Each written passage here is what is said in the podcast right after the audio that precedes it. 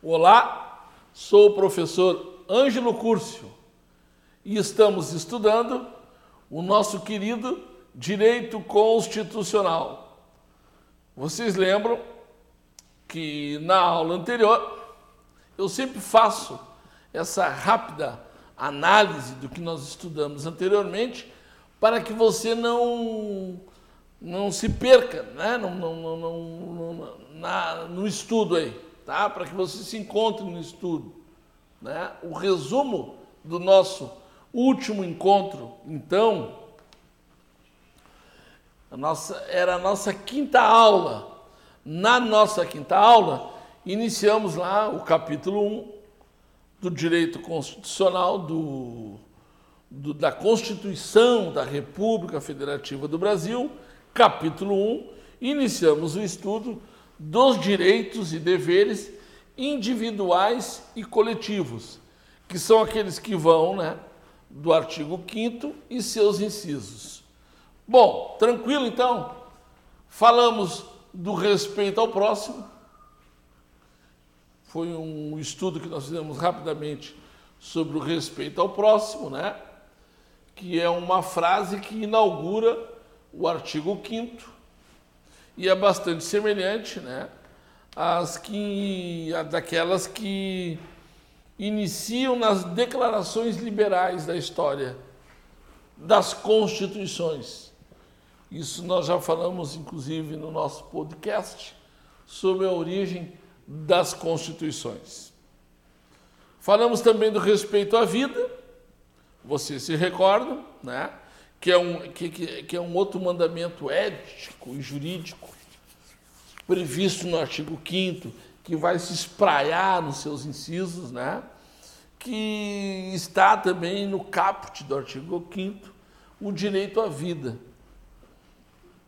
O direito à vida. Tudo isso, nós, eu, o senhor e a senhora, o meu amigo e a minha amiga, analisamos aqui no Correio Brigadiano na aula anterior. Perfeito? Tranquilo? Sem erro? Iniciamos então a nossa sexta aula, né, a continuidade, ainda falando dos direitos e deveres individuais e coletivos. E aí nós vamos falar do respeito à integridade física e moral dos seres humanos, homens, mulheres, crianças, idosos, adolescentes. A Constituição estabelece claramente um dever de respeito à integridade física e moral do indivíduo, pois uh, temos que entender que esses que essa obrigação, que esse dever está positivado em diversas passagens do artigo 5 da Constituição Federal. A Constituição e seus incisos. A Constituição, de forma enfática, proíbe a prática de tortura. O artigo 5, inciso 3 da Constituição Federal proíbe né, a prática de tortura. Nós temos ali o artigo 5 e eu vou ler aos senhores. Diz o artigo 5 inciso 3. Ninguém será submetido a tortura nem a tratamento desumano e degradante. Em nenhum caso poderão invocar-se circunstâncias excepcionais, tais como ameaça ou estado de guerra, instabilidade política interna ou qualquer outra emergência, como justificação para a tortura. Não há nada que justifique a prática da tortura no Brasil. Não há. Nós tivemos um caso uh, que ocorreu com o advento da, da queda das Torres Gêmeas, nos Estados Unidos.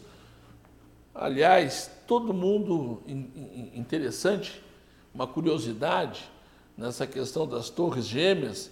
É, você que está me assistindo aí, meu amigo, minha amiga, senhoras e senhores, quando, aquela, quando deu o ataque às torres gêmeas, todo mundo se lembra aonde estava naquele dia. Se você botar a mente a trabalhar, você vai se lembrar onde você estava. Foi um marco. Bom, com base na questão da queda das Torres Gêmeas, criou-se a ideia do direito penal do inimigo. O que, que dizia o direito penal do inimigo? É, a pessoa considerada terrorista, o inimigo do Estado, é, ele não poderia usufruir dos direitos constitucionais do Estado vítima dos seus atos, do terrorista. Esse cara não ia poder contar com as garantias constitucionais no seu julgamento. Uma atrocidade. Diante disso, muitas pessoas foram presas em Guantánamo, na prisão, uma prisão construída, né? uma prisão para, eh, para colocar sob sua custódia os considerados terroristas pelo Estado. E o que, que se percebeu? Essas pessoas sendo torturadas cotidianamente. E ninguém protegia, ninguém protegia essas pessoas. Não havia uma constituição, pois elas eram consideradas inimigas do Estado. Com base nisso, o Estado estava livre para praticar torturas das demais formas possíveis. Isso veio a público pelos meios de comunicação, na imprensa. Os senhores acompanharam as atrocidades. No Brasil, alguns segmentos ideológicos direcionados à, à proteção, à, à, à implementação desse direito penal do inimigo ainda está latente. Né? Ainda está latente. Nós, nós já presenciamos uh, expressões políticas defendendo a tortura a qualquer custo, a pena de morte. Mas o que, que interessa nós sabermos aqui, para o teu concurso, tu tens que entender que em nenhuma hipótese poderá haver tortura no Brasil. Não é porque eu estou querendo, não é o professor Ângelo que está determinando, é a Constituição da República Federativa do Brasil, lá no inciso, no artigo 5 no seu inciso terceiro. Perfeito? Desse aspecto, não se podem admitir interpretações restritivas da palavra tortura, a fim de camuflar abusos. Ok? Muitos abusos. O Estado pratica cotidianamente abusos contra seus cidadãos. Basta ver as demandas no poder, do, no poder judiciário, onde cidadãos lutam por seus direitos, muitos deles violados de forma abusiva pelo Estado. Algumas formas abusivas que são nitidamente, que estão nitidamente claras que são atos de tortura. Psicológica, física, elas existem. E nada justifica, nada justificará a prática desses atos abusivos. dentro, digamos, do sistema penitenciário, são muitas as reclamações. São muitas as. Uh, são muitos os fatos de pessoas com excesso de pena dentro do sistema carcerário, superlotado, que estão lá de forma ilegal, presas. Isto é uma forma de se exercer a tortura psicológica.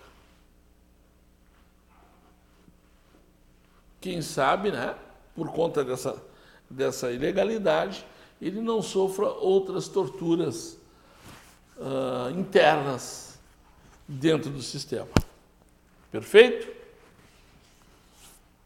Proteção constitucional, nós temos, podemos aqui citar para o nosso estudo, nós temos o artigo 5 inciso 3 em 67, eh, perdão, 47 e 49. Ok? No nosso desenho aqui a gente sempre faz um a necessidade, o policial representa o Estado, né? e o Estado não admite, ele proíbe que se faça, que se agrida, que se coloque em risco a integridade física das pessoas. O seu agressor não pode cometer esse tipo de delito. Né? Não pode praticar violência contra as pessoas. Então diz lá o artigo 5 inciso 3, ninguém será submetido a tortura nem a tratamento desumano ou degradante. A Constituição proíbe. Está proibido. Perfeito? Ah, mas eu gostaria. Ah, não. A gente entende que as pessoas gostariam, por exemplo, a gente compreende a condição humana, que é uma condição limitada, né? que tem as suas, as suas uh, digamos assim, as suas demandas não realizadas, suas frustrações, os seus amores, seus dissabores, sua alegria, sua dor, a gente entende a condição humana. É né? uma condição frágil, que tem um tempo de, de duração, tem um tempo de duração, essa é a verdade, que muitas vezes é limitada, é possível compreender os, digamos assim, os instintos de vingança. Só que o Estado proíbe que esses instintos, que é, né, são instintos realmente, não há, digamos assim, uma reflexão, o Estado não permite que por conta disso se possa fazer o que se quer. Torturar, se vingar. Não, não. E nem o Estado pode matar. Não tem pena de morte no Brasil. O Estado ele tem que ser melhor. Ele não pode se igualar a um homicida. O Estado não pode se igualar a um psicopata. O Estado não pode se igualar ao criminoso, ao torturador. O Estado é melhor. O Estado não é o nosso umbigo. O Estado democrático de direito, ele é eterno. Ele é uma continuidade no futuro de aperfeiçoamento, de um melhoramento Nós passamos. O Estado, em tese, não passará. Ele deve, ele tem a continuidade. Nós passamos essa compreensão, passamos esse, esse, é, essa ideia, esses ensinamentos às gerações futuras, para que elas sejam aperfeiçoadas. para que consigamos atingir os objetivos da República Federativa do Brasil, lá do artigo 3. Perfeito? Então, o artigo 5, no seu inciso 47, vai dizer que não haverá apenas, letra A, não haverá no Brasil pena de morte, salvo em caso de guerra declarada, nos termos do artigo 84, inciso 19. A regra não haverá pena de morte. Essa é a regra no Brasil. A exceção em caso de guerra declarada. Artigo 84, inciso 19. Perfeito? Letra B. Não haverá no Brasil penas de caráter perpétuo. Penas de caráter perpétuo.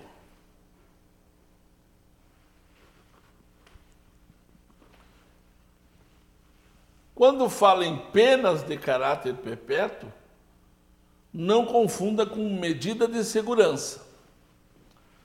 Aí é direito penal, vocês vão aprender isso aí. Medida de segurança não é pena. Por que, Ângelo, que tu está dizendo isso? Porque uma medida de segurança ela pode ser perpétua, enquanto perdurar a periculosidade do indivíduo. Por exemplo, o caso do muito famoso aqui no Brasil, que era o caso do Champinha, acusado de matar uma menina um rapaz. Se constatou que tratava-se de um indivíduo de alta periculosidade com problemas mentais. E, neste caso, não é aplicada uma pena para esse tipo de indivíduo. É, é aplicada a medida de segurança. Nesta medida de segurança, de três em três meses, ele passa por uma avaliação psiquiátrica. Enquanto o laudo psiquiátrico não constatar que encerrou-se a periculosidade dele, ele permanece internado no manicômio judiciário. Ou seja, pode ficar até o resto da vida. Isso é medida de segurança, mas pena não haverá penas de caráter perpétuo. Ok? No Brasil, no Brasil, ninguém vai ficar perpetuamente, por conta de uma pena, preso. Vamos lá, esse é direito penal. Voltamos para o direito constitucional. Não haverá penas de trabalhos forçados. Não haverá pena de trabalhos forçados. Correto? Aquela ideia que se tem, o preso tem que trabalhar para pagar o que deve à sociedade, muita atenção. A maioria dos presos do sistema carcerário no Brasil hoje querem trabalhar. Não tem vaga para todos eles. Perfeito? Não é, digamos assim, tudo vagabundo. Não tem, o Estado não oferece condições para que eles possam trabalhar. Agora, o Estado não pode obrigar não sou eu que estou dizendo. Ah, mas é tu, Ângelo, que está inventando essas besteiras. Não. É a Constituição Federal, é o artigo 5 é o inciso 47. Perfeito? Não haverá penas também de banimento. Tivemos esse tipo de pena na época em que estivemos em 64, quando uh, muitos foram obrigados a ir embora do país por perseguições políticas, que iniciou-se no período de 64, digamos assim. O, o que está, dando um exemplo melhor para que os senhores enxerguem a questão do banimento. Né? A pessoa vai embora para outro país para evitar uma consequência oriunda de uma perseguição que é política, que é contra a liberdade de expressão, que é contra a democracia. Tá? Não haverá mais. É eu que estou dizendo isso? Não. É a Constituição Federal. Também não haverá apenas cruéis. Aqui eu faço um, uma pausa. Será que dentro do sistema carcerário do Brasil não há apenas cruéis?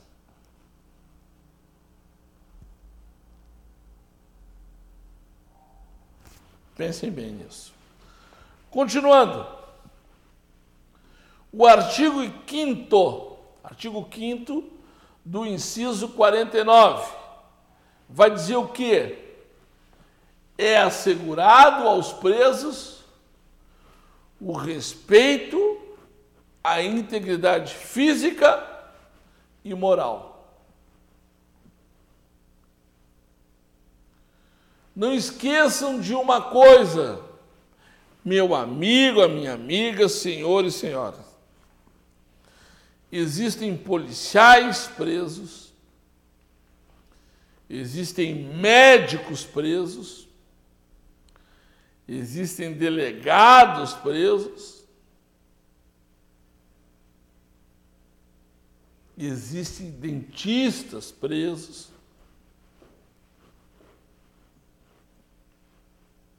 Existem miseráveis presos. é um conglomerado dentro do sistema carcerário brasileiro. E todos eles são protegidos. A eles é assegurado o respeito, a integridade física e moral. É o que está determinado pela Constituição Federal.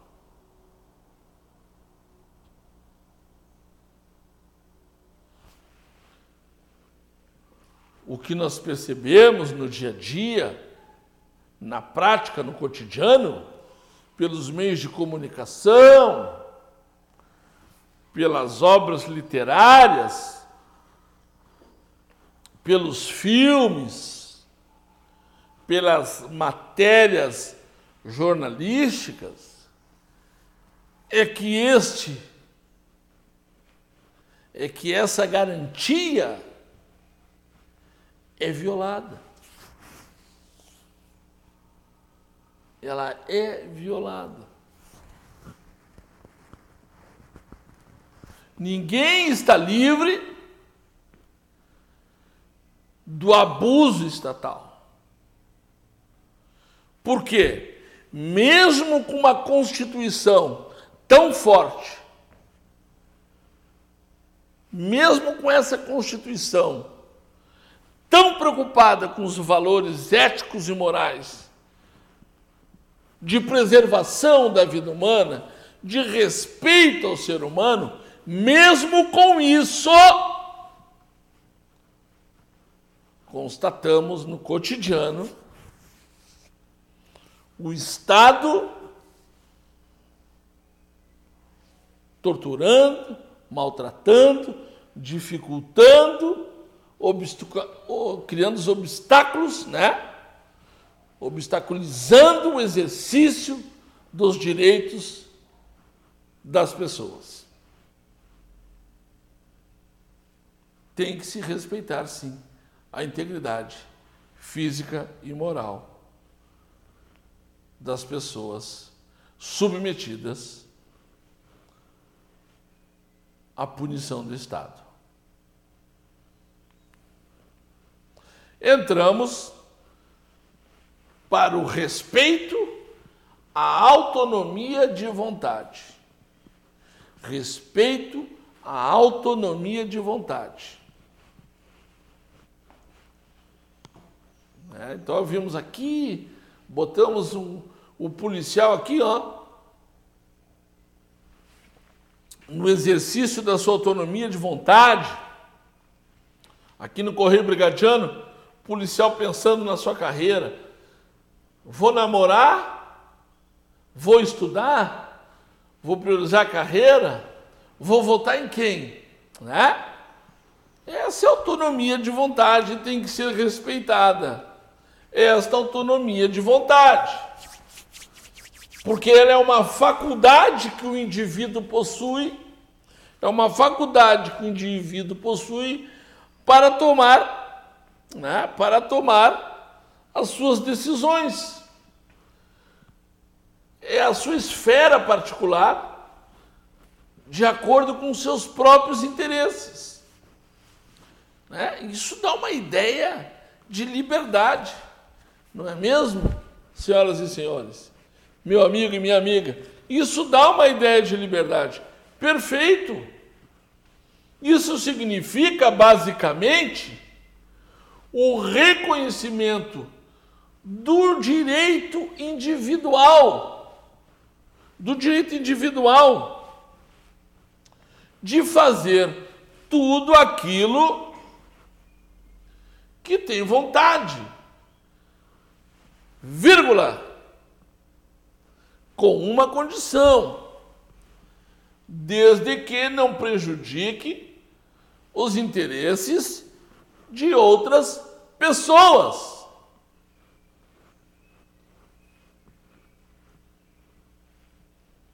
Eu não posso defender os meus interesses na medida em que esses interesses ameacem ou prejudiquem a integridade física, mental de outra pessoa.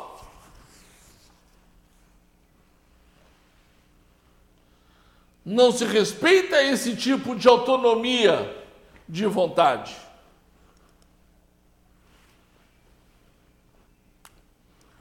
Tudo que ameace, tudo que prejudiquem a condição humana, a existência humana, não é aceitável para o Estado democrático de direito, porque ele se fundamenta no respeito à dignidade da pessoa humana. tudo aquilo que você defende, tudo aquilo que você patrocina e que de alguma forma ameace a existência humana, ameace a vida, a saúde, a liberdade dos seres humanos,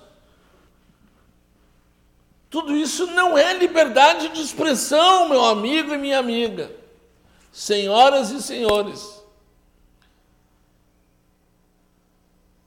Isso é crime, pois atenta contra a existência do nosso Estado democrático de direito. É simples assim.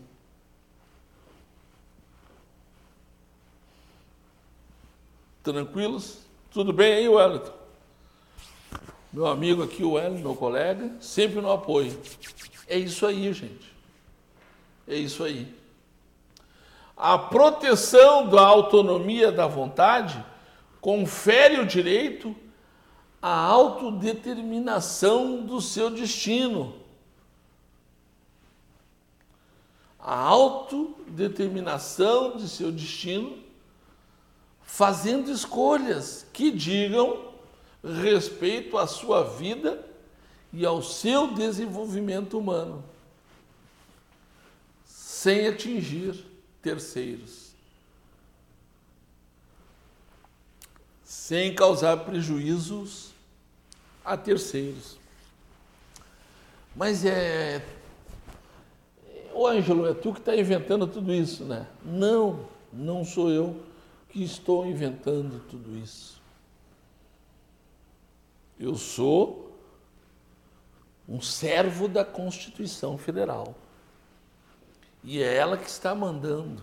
Eu, o senhor, a senhora, meu amigo, a minha amiga, nós fazemos parte desse conjunto de servos, servidores à Constituição Federal.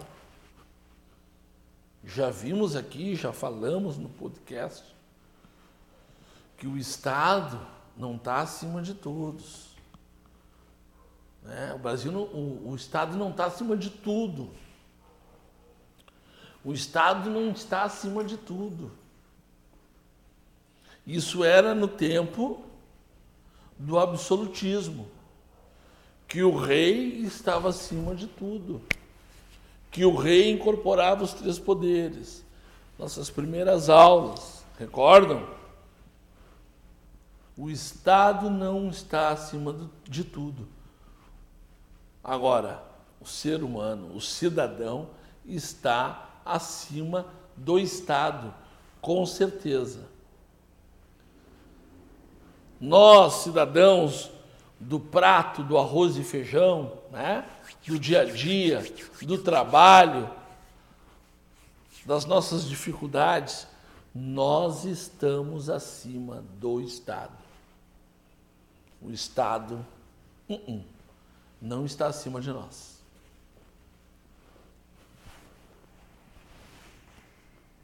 E Deus? Onde está Deus?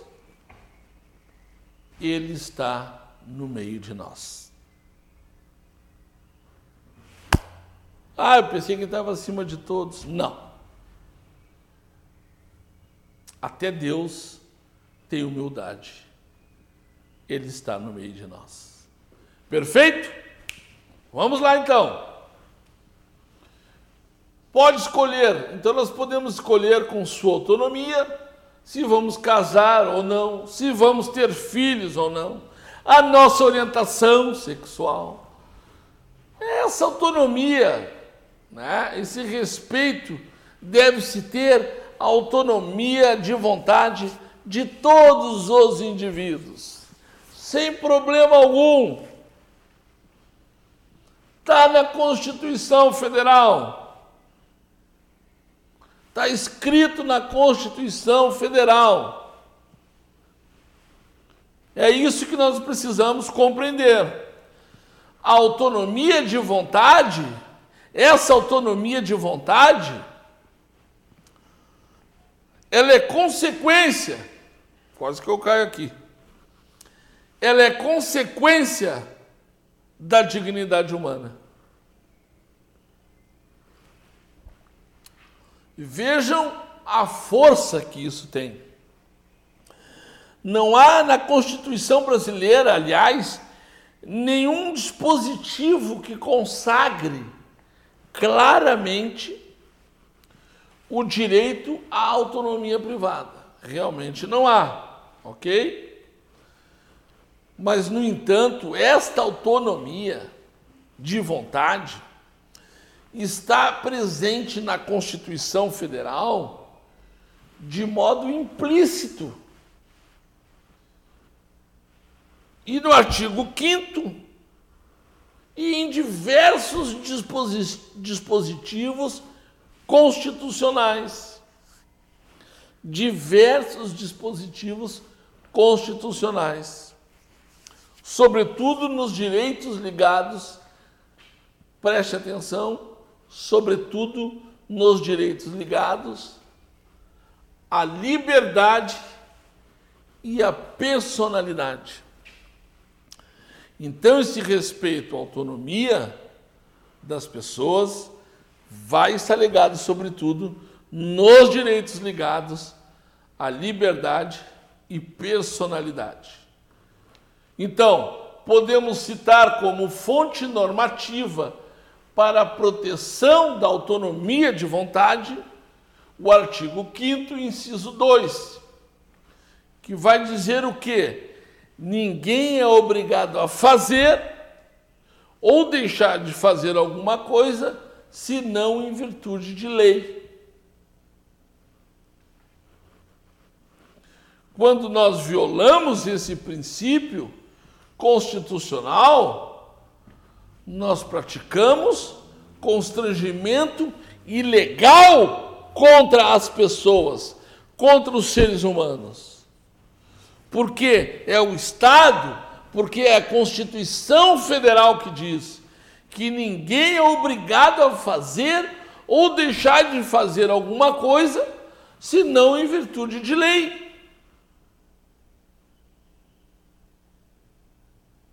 Senão nós estaríamos carregando, como sociedade, um peso excessivo. Porque o Estado abusa, é abusador, muitas vezes. Tem que ter esse limite. E nós vimos que a Constituição, escrita, que a Constituição, a função dela é limitar esse poder do Estado. Para que nós não sejamos né, vítimas de abuso estatal. Perfeito? O referido artigo 5, inciso 2, não contém, obviamente, o reconhecimento enfático de um direito à autonomia de vontade. Nós acabamos de ver isso. Mas ele vai exigir do Estado, isso é importante, ele vai exigir do Estado que ao limitar o nosso direito, que ao limitar o nosso direito, ele observe o princípio da legalidade. Porque ninguém é obrigado a praticar um ato, né? Ou deixar de praticá-lo, senão em virtude de lei. Lei, princípio da legalidade. E é a lei no seu, no, no, no seu entendimento restrito. Decretos, portarias, não podem limitar a liberdade. A lei, sim. A lei, sim.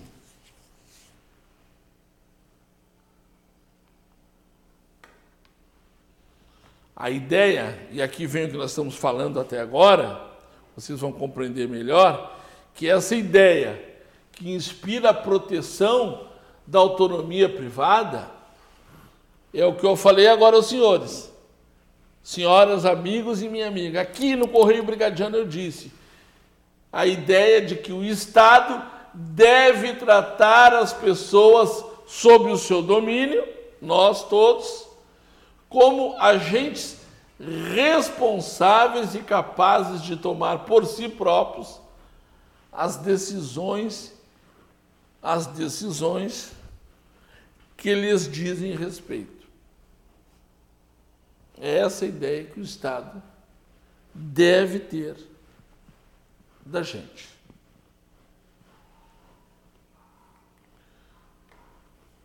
É esse o valor, né? o valor da autonomia de vontade. Esse valor é inestimável, pois inúmeros direitos fundamentais decorrem diretamente desse princípio.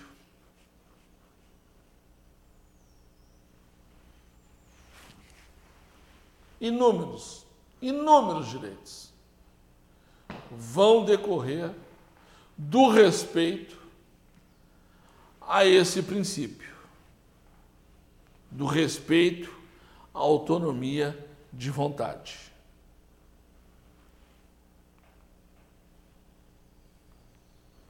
Ou seja, estamos falando até aqui, o entendimento que nós temos até aqui é o entendimento da liberdade. Estamos falando de autonomia, ou seja, em diversos direitos de liberdade.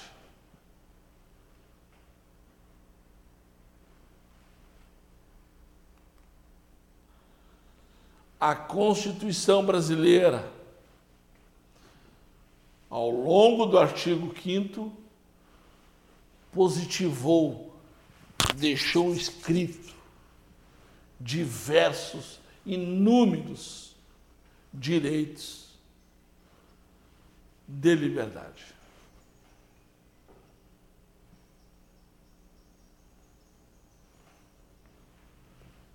Olhem a importância disso. Por exemplo, liberdade de locomoção. Incisos 15 do artigo 5 é livre a locomoção no território nacional em tempo de paz, podendo qualquer pessoa, nos termos da lei, nele entrar, permanecer ou dele sair com os seus bens. Artigo 5 inciso 15 da Constituição Federal direito de ir e vir. Esse direito possui a função de limitar o que? Limitar o poder de polícia do Estado, visando proteger o cidadão brasileiro contra prisões arbitrárias. Alguém vai dizer: ah, professor, não existe prisão arbitrária no Brasil. Eu vos respondo. Existe, estão muitas, muitas as prisões arbitrárias no país. Que nós devemos estar atentos para que isso, com o passar dos anos, diminua. Vejam, elas existem, elas são atuais e nós corremos o risco de sermos vitimados por esse tipo de prisão. Perfeito? Por isso que temos que trabalhar para que no futuro isso se extingue, termine.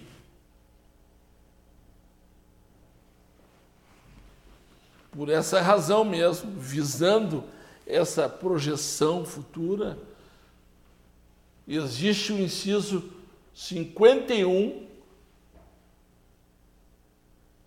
melhor, 61, perdão, do artigo 5 o inciso 61 do artigo 5 da Constituição Federal, ele vai dizer: ninguém será preso senão em flagrante delito.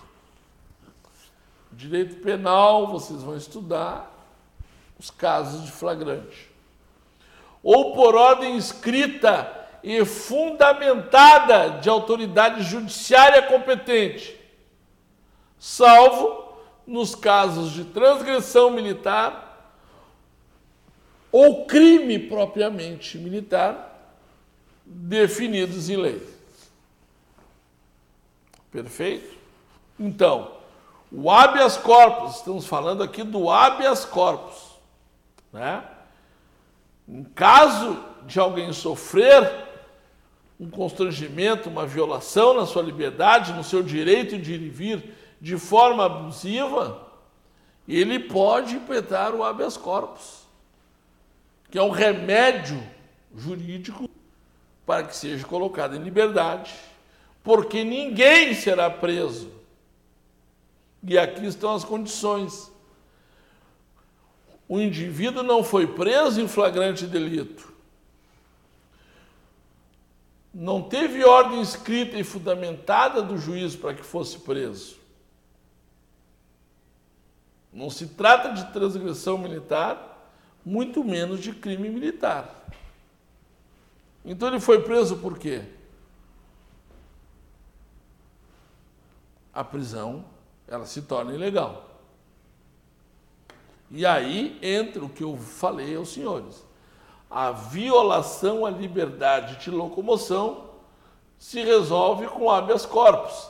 Artigo 5 inciso 68 da Constituição Federal, que vai nos dizer: conceder-se habeas corpus sempre que alguém sofrer ou se achar ameaçado de sofrer violência ou coação em sua liberdade de locomoção por ilegalidade ou abuso de poder. Veja, o habeas corpus sempre que alguém sofrer, ali ele sofreu, né? Violência, sofreu uma coação, foi preso ilegalmente. Habeas corpus. Ou se achar ameaçado de sofrer a violência. Vocês estão acompanhando aí a CPI, né? a CPI, a CPI sobre a pandemia, sobre a falta de vacinas, sobre os fake news, estimulando que não se vacine. Aqui o Correio Brigadiano já avisa: se previna, vacina e máscara, mais nada. Perfeito? Não inventa coisas que não existem. Ah, lava as mãos. Obrigado, Hélio. Gel nas mãos. Perfeito. Eu estou com as mãos limpas. Tá certo, álcool gel, tá certo. Isso é importante. Mas o que, que aconteceu na CPI? O cara ia lá com habeas corpus, que a gente chama de habeas corpus preventivo. Porque ninguém é obrigado a produzir provas contra si. E o cara estava correndo o risco de ir na CPI, dependendo do que ele falasse, poderia ser preso. Como ele não. É, é uma garantia dele não produzir provas contra si, ele entrava com habeas corpus preventivo, porque se achava ameaçado de sofrer a violência ou a coação na sua liberdade, que ele poderia ser preso então, preventivamente, ele usava do habeas corpus para ficar em silêncio. Correto? Qual é o engraçado dessa história? O engraçado é que muitos que impetraram habeas corpus preventivo no STF eram os mesmos que queriam fechar o STF. Não há congruência, né? Uma coisa meia ridícula. Temos que garantir o Estado democrático de direito para todos os cidadãos. Qualquer ato atentatório contra as instituições democráticas é um ato criminoso contra o Estado democrático de direito. Seguimos o baile liberdade de crença e religião. Vejam, o Constituinte brasileiro estabeleceu no artigo 5, inciso 6, a liberdade de consciência e de crença. É inviolável a liberdade de consciência e de crença, sendo assegurado o livre exercício dos cultos religiosos e garantida na forma da lei a proteção aos locais de culto e suas liturgias. Meu amigo, a minha amiga, senhoras e senhores, aqui entre nós, que no Correio Brigadiano, cochichando. O que vocês presenciaram? Eu sei que vocês viram. O que eu vou falar aqui, eu vi, eu sei que vocês viram. Mas vejam o que nós presenciamos de violações, de violência, depredações contra terreiros de religiões de origem africana. Vocês viram isso? Eu vi, vocês viram. Que isso, minha gente?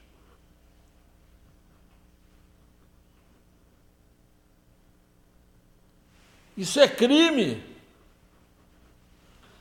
Isso viola a liberdade de crença e religião de todos os seres humanos. O meu Deus, a minha religião, não é melhor nem pior que a sua. É isso que a Constituição Federal está dizendo.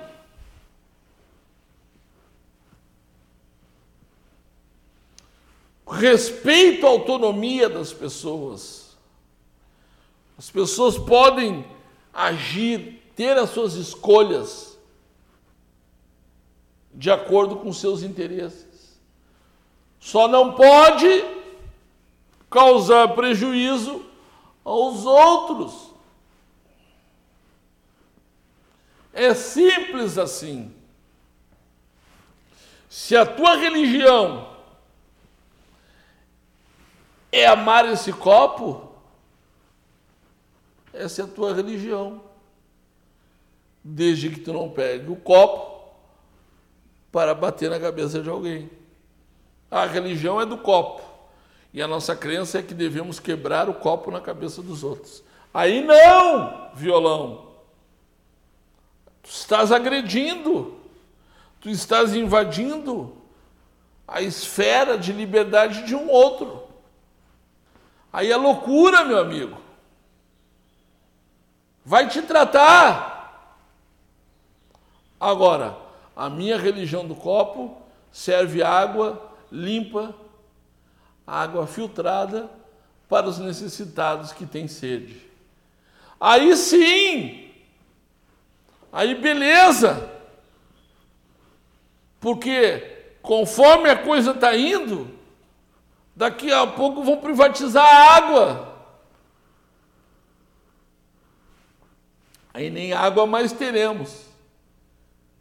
E sem água eu não consigo nem falar. Percebem a diferença?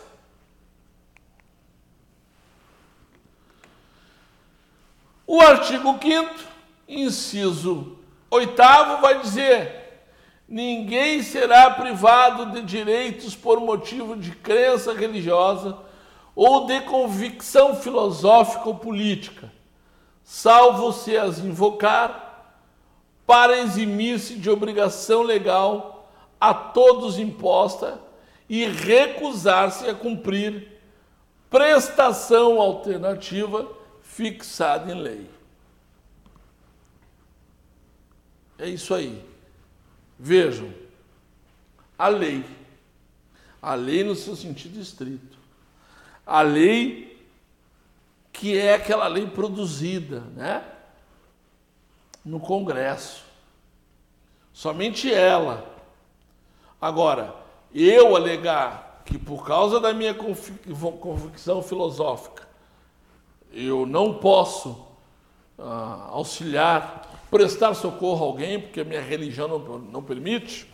Ah, eu não vou pedir, eu não vou prestar apoio àquele rapaz porque ele é da religião do copo, né? E eu sou da religião do prato. Não, né, senhores? Aí é papo de louco. De cara demente. Por quê? Porque nós temos um ser humano necessitando de auxílio. E nós vimos que a dignidade humana está acima do Estado. E que o teu Deus não é melhor que o Deus dele. nem pior. Agora tu tens obrigação, sim, de auxiliar, de prestar socorro. Senão tu vai responder por um crime de omissão de socorro. Ah, mas a minha religião não permite socorrer. Bom, isso não é religião, né, meu amigo? Isso pode ser até uma tara. Né? Uma coisa absurda. Pode ser tudo. Mal caratismo, inclusive. Mas não é religião. E se for, na tua concepção de mundo, de vida, ela não pode. Ninguém né, vai ser privado de direitos por motivo de crença religiosa, convicção filosófica ou política.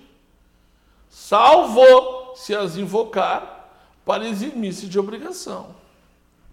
Entendeu? É isso aí.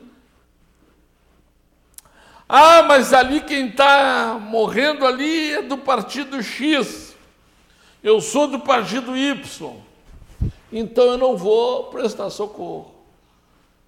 Piorou. Piorou. Quem pensa assim, aliás, eu acho que não pensa. Mas quem atua assim são talvez algumas espécies, nem mesmo os animais irracionais agem dessa forma. É alguma espécie ainda a ser estudada. Perfeito? E as Forças Armadas? As Forças Armadas, conforme o parágrafo 1 do artigo 143 da Constituição Federal, devem atentar ao ordenamento nos seguintes termos. Está escrito ali. As Forças Armadas compete, na forma da lei, atribuir serviço alternativo, serviço alternativo aos que, em tempo de paz, após alistados, alegarem imperativo de consciência, entendendo-se como tal o decorrente de crença religiosa e de convicção filosófica ou política, para se eximirem de atividades de caráter essencialmente militar. Entenderam? Dá, um outro, dá uma outra função para esse cara aqui, né? Porque a religião dele, por exemplo, não permite que ele atire com uma arma. Ou que ele carregue uma arma municiada. Eu conheci um caso de um sargento, aqui na Polícia Militar de Porto Alegre, que carregava arma desmuniciada. Segundo ele, a religião dele não permitia. Uma coisa meia. Como ele já era um veterano, encostaram ele num serviço interno, porque essa religião não permitia coisas desta natureza. Mais ou menos nessa linha. Mas cada caso vai ser apreciado dentro da lei. No caso das Forças Armadas, né, ela vai colocar essa pessoa numa outra função. Perfeito? Tranquilo? Fechamos então o nosso encontro de hoje. Paramos aqui nas Forças Armadas e o nosso próximo encontro continuaremos com o nosso estudo. Agradeço mais uma vez pela preferência, por acompanhar o nosso estudo. O senhor, a senhora, o meu amigo e minha amiga, tenhamos força, coragem e fé para continuarmos nessa caminhada de um aprimoramento do nosso país, onde possamos garantir para as gerações futuras pleno emprego, saúde e felicidade, com justiça e igualdade. Muito obrigado.